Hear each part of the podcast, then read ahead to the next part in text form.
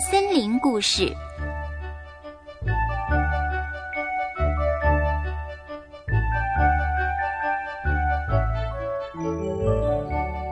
春天的故事。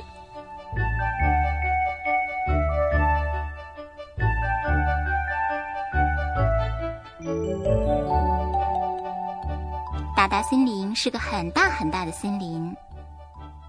那儿有许多高大的树木、弯弯曲曲的小河流和一大片青翠的草原。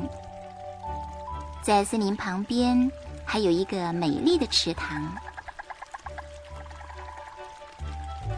这是一个四月的黄昏，太阳先生懒洋洋地挂在天边，心里想：“哎呀，最近工作的时间越来越长了，真累人。”太阳先生想着想着，不知不觉低下头来。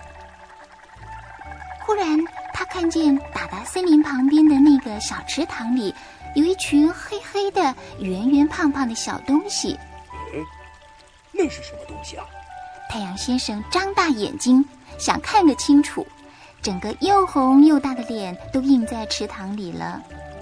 太阳先生，请您小心点儿呀！您的身体快掉进我们家了呢。池塘里的小东西开口说话，把太阳先生吓了一大跳。嗯，你们是谁呀？您不认识我们吗？我们是小蝌蚪了。蝌蚪啊？啊？你们是说，你们是小蝌蚪？太阳先生很惊讶，用力拍拍头，希望能让头脑清醒一点。池塘里的小蝌蚪全都抬起头来看着太阳先生。嘿，太阳先生，我们真的是小蝌蚪，是今天早上才出生的呢。哦，就是说嘛，我昨天还没有看到池塘里有小蝌蚪呢。这么说，小蝌蚪出生，表示春天来了。哎呀，难怪我得一天比一天早起。太阳先生自言自语的说着，小蝌蚪们一点儿也听不懂，他们七嘴八舌的抢着问太阳先生：“春天，春天是什么东西呀？是不是一个人？长得什么样子呢？是不是和我们一样有长长的小尾巴呢？” 你们这些小东西，连春天都不认识啊！我告诉你们，春天呐。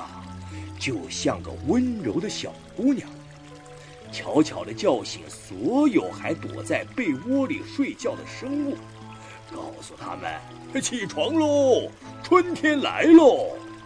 然后啊，帮他们打扮得漂漂亮亮的。哇，春天真好！太阳先生，快告诉我们春天在哪里呀？对呀，我要请春天把我变得更漂亮。它到底在哪里呀？小蝌蚪多么希望春天也能帮他们打扮打扮，可是太阳先生却捂着嘴巴，打了一个好大好大的呵欠，伸了伸懒腰，向小蝌蚪挥挥手：“再见了，我得下班了。我太太还在家里等着我一起吃晚饭呢。还有什么事情，明天再说吧。”哎，太阳先生，等一下嘛！不论小蝌蚪们多么大声叫喊，也挡不住太阳先生想回家吃饭的冲动。眼看着达达森林渐渐暗了下来，小蝌蚪们只好回到荷叶下面的家，静静的等待天亮。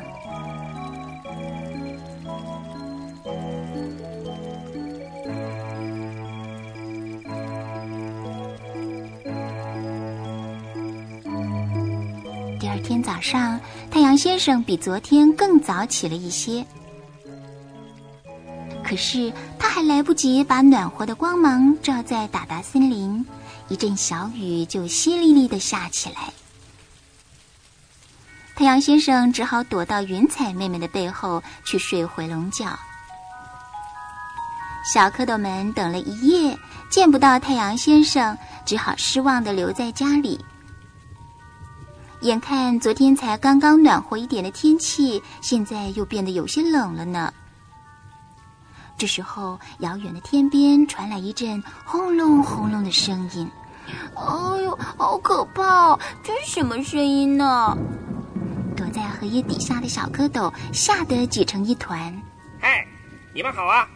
我是小鲤鱼琪琪，那是春雷响的声音，没什么好害怕的嘛。一条小鲤鱼游到小蝌蚪的身边，好心的告诉他们。小蝌蚪的大哥米妮好奇的问：“春雷，春雷是什么东西呀？琪琪，它为什么要发出这么大的声音呢？”春雷啊，是老天爷在打鼓啊，他在告诉所有的小动物、小花、小草和昆虫，春天来了。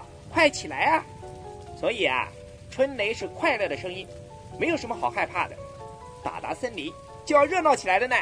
小蝌蚪妮妮一听到春天，马上游过来。你是说春天？你认识它吗？能不能带我去看看？它在很远的地方吗？春天，它就在我们身边呢。你们看，春天就在我们身边，怎么可能呢？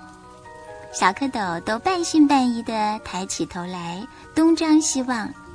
这时候，森林里的泥土吸饱了水分，许多细细的小草从它身上冒出来，这儿也有，那儿也有，好像一层草绿色的地毯。嘿，连站在池塘边的那棵老榕树的身上也冒出一片片小小的新叶子呢。小鲤鱼指着嫩绿的小草和叶子，告诉小蝌蚪。你们看，那都是春天的孩子呢！哇，真的耶！小蝌蚪妮妮眨眨眼睛，向春天的孩子打招呼，然后很努力地抬起头来看一看老榕树后面那一大片的桃树和李树。只见一朵又一朵红花、白花开得满树都是，他兴奋地喊着。你们看，那一定是春天的花衣裳了，好漂亮哦！在哪里？在哪里？小蝌蚪全都挤了过来。他们看到一群小蜜蜂在红色的桃花和白色的礼花之间飞来飞去，忙着采花蜜。身材娇小的绿袖眼也倒挂在枝头，一面吃着花蜜，一面不停地叽叽喳喳地唱着歌儿。躲在云彩妹妹背后打瞌睡的太阳先生，被打达森林里热热闹闹的声音吵醒了，也慢慢的从云彩后面露出半个脸。他眯着睡眼往下瞧，发现达达森林的小花、小草、小动物和小昆虫都开心地向他招手。太阳先生，快出来呀！大家都起床了耶！对不起，对不起。我不小心睡过头了。太阳立刻回到天空，把它暖洋洋的光芒洒下达达森林的每一个角落。一整个冬天都在树洞里睡觉的松鼠阿迪也揉着眼睛，探出头来四处张望。咦，天气暖和多了，一定是春天到了。难怪我的肚子好饿，我得出去找点东西吃了。